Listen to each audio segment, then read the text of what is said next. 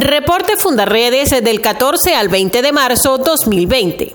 El coronavirus llegó a Venezuela en medio de la emergencia humanitaria compleja que vive el país y las medidas restrictivas y militaristas adoptadas por las autoridades sanitarias y aplicadas por los cuerpos de seguridad, más que proteger, vulneran los derechos de las familias más deprimidas que ven comprometidas sus posibilidades de alimentación y acceso a la salud. También el derecho a la libertad de expresión e información se ha visto vulnerado por las detenciones arbitrarias contra quienes denuncian carencias en la dotación de equipos médicos y fallas en los servicios públicos vitales. Escasez en el suministro de agua potable dificulta la aplicación de medidas de higiene para prevenir los contagios, la curva de contagio de coronavirus en Venezuela ha sido la más rápida del mundo, 42 casos en cuatro días, de acuerdo a datos oficiales, mientras el gobierno de Venezuela desampara a pacientes con enfermedades crónicas. Fundaredes presentó su boletín número 18 que aborda el tema de los migrantes que desaparecen en el mar víctima de redes de trata de personas, mientras intentan escapar de la emergencia humanitaria compleja que agobia a Venezuela. Estas redes de tráfico operan bajo la complicidad y con la participación activa de funcionarios públicos e integrantes de los cuerpos de seguridad del Estado. Activistas de Fundarredes solicitaron a la red y Andes la apertura de un canal humanitario sanitario en la frontera a favor de pacientes crónicos que se encuentran afectados debido a que cubrían sus necesidades de medicamentos adquiriéndolos en Colombia y ante las decisiones de cierre de frontera y de los municipios Bolívar y Pedro María Ureña, no tienen cómo solventar esta situación que pone en riesgo sus vidas.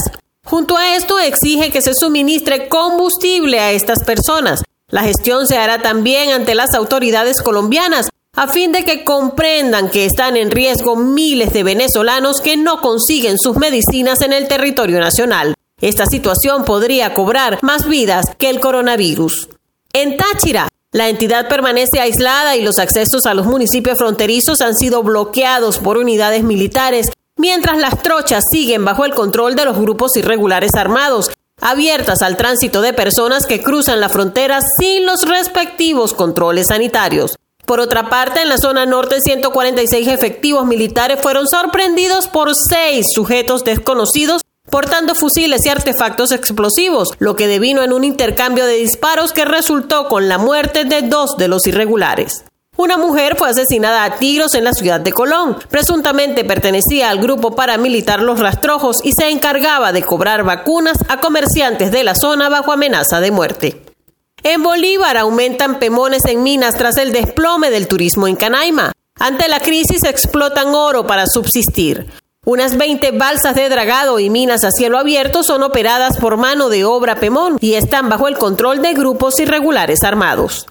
En Falcón, tras el naufragio de una embarcación que llevaba migrantes de manera ilegal con destino a Aruba, hay 28 personas desaparecidas. Cuatro de los ocupantes salvaron sus vidas nadando hasta la orilla. Dos de ellos fueron identificados y detenidos como presuntos cabecillas de una red de trata de personas. En Zulia, una fuga masiva en el retén de San Carlos permitió el escape de 84 reclusos. Al menos 10 de ellos fueron asesinados durante las labores de recaptura. Habitantes de Paraguachón en el departamento de La Guajira, municipio Maicao, Colombia, produjeron el miércoles varios saqueos a camiones que iban cargados de alimentos hacia Venezuela, como medida de protesta por el cierre de la frontera colombo-venezolana. Posteriormente, el hecho se trasladó al lado venezolano de la frontera, específicamente en las inmediaciones del puente sobre el río Limón en el estado Zulia, donde residentes de la zona se sumaron a la protesta por el cierre de la frontera, la prohibición de la circulación y la escasez de combustible. Comparte, ayudemos a vencer la censura en Venezuela. Consulta esta y otras informaciones en nuestro portal www.fundaredes.org.